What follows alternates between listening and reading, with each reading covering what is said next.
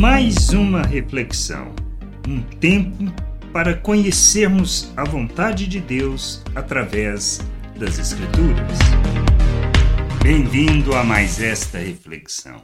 Termos a consciência de que as Escrituras são suficientes para falar da vontade de Deus, para que nós tenhamos um entendimento acerca do plano e da vontade de nosso Deus.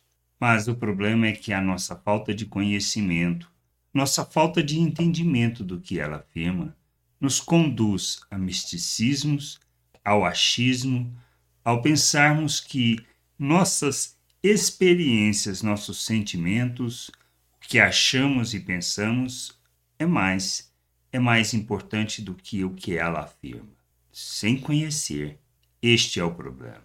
Nós nos perdemos em nós mesmos e pensamos que está tudo resolvido se fundamentamos as nossas vidas no que pensamos e naquilo que ouvimos e que nos agrada. Mas temos que ter a consciência que não precisamos de mais nada. As Escrituras são suficientes para falar da vontade de Deus, do seu plano e do seu querer para as nossas vidas. Qual o nosso desafio? Conhecer essas Escrituras entender o que, o que Deus fala através daquelas pessoas, para que nós possamos entender qual é a maneira que Ele deseja que nós vivamos neste mundo. Por isso, na história do, do pobre de Lázaro, tá, com o rico, é algo muito claro naquilo que Jesus conta e que são as palavras de Abraão para o rico. E lá em Lucas 16, 31, ele afirma: Abraão, porém, lhe respondeu isto porque porque ele tinha pedido que mandasse Lázaro ou mandasse alguém lá falar com sua família, porque ele não queria que a família viesse para aquele lugar onde ele estava. Diz assim: Se não ouvem Moisés e os profetas, também não se deixarão convencer, mesmo que ressuscite alguém dentre os mortos. Esta, na realidade, é algo muito claro. A gente precisa ter este entendimento, que convence a cada um da maneira como viver, é o que está nas Escrituras. Conhecer isso, desejar conhecer, buscar esse conhecimento. Sermos pessoas que dedicam tempo de forma sistemática e metódica na leitura das Escrituras, e não estamos falando de leitura profunda, de análise dos, do texto em si. Não.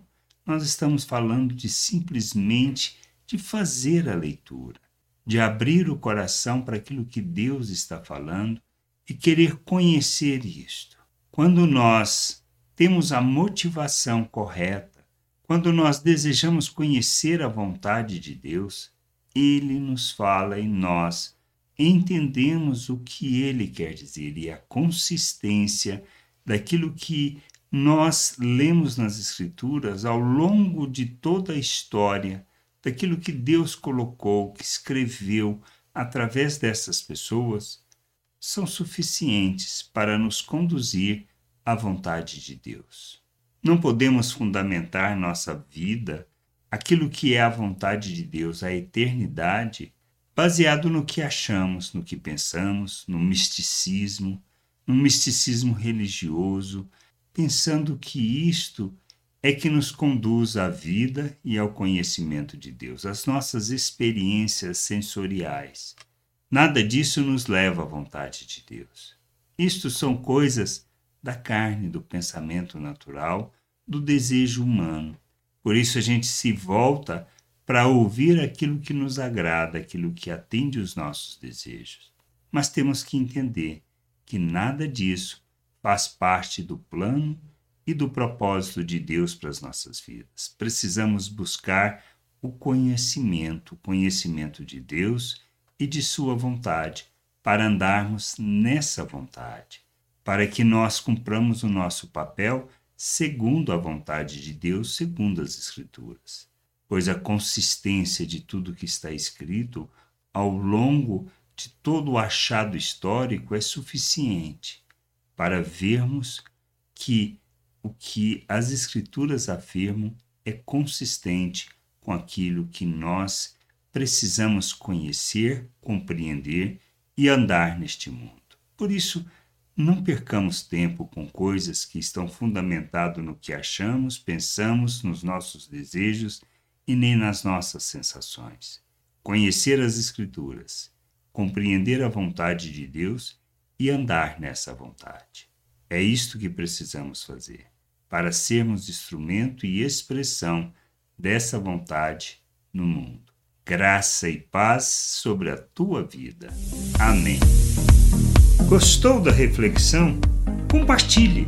Não deixe de ler as Escrituras.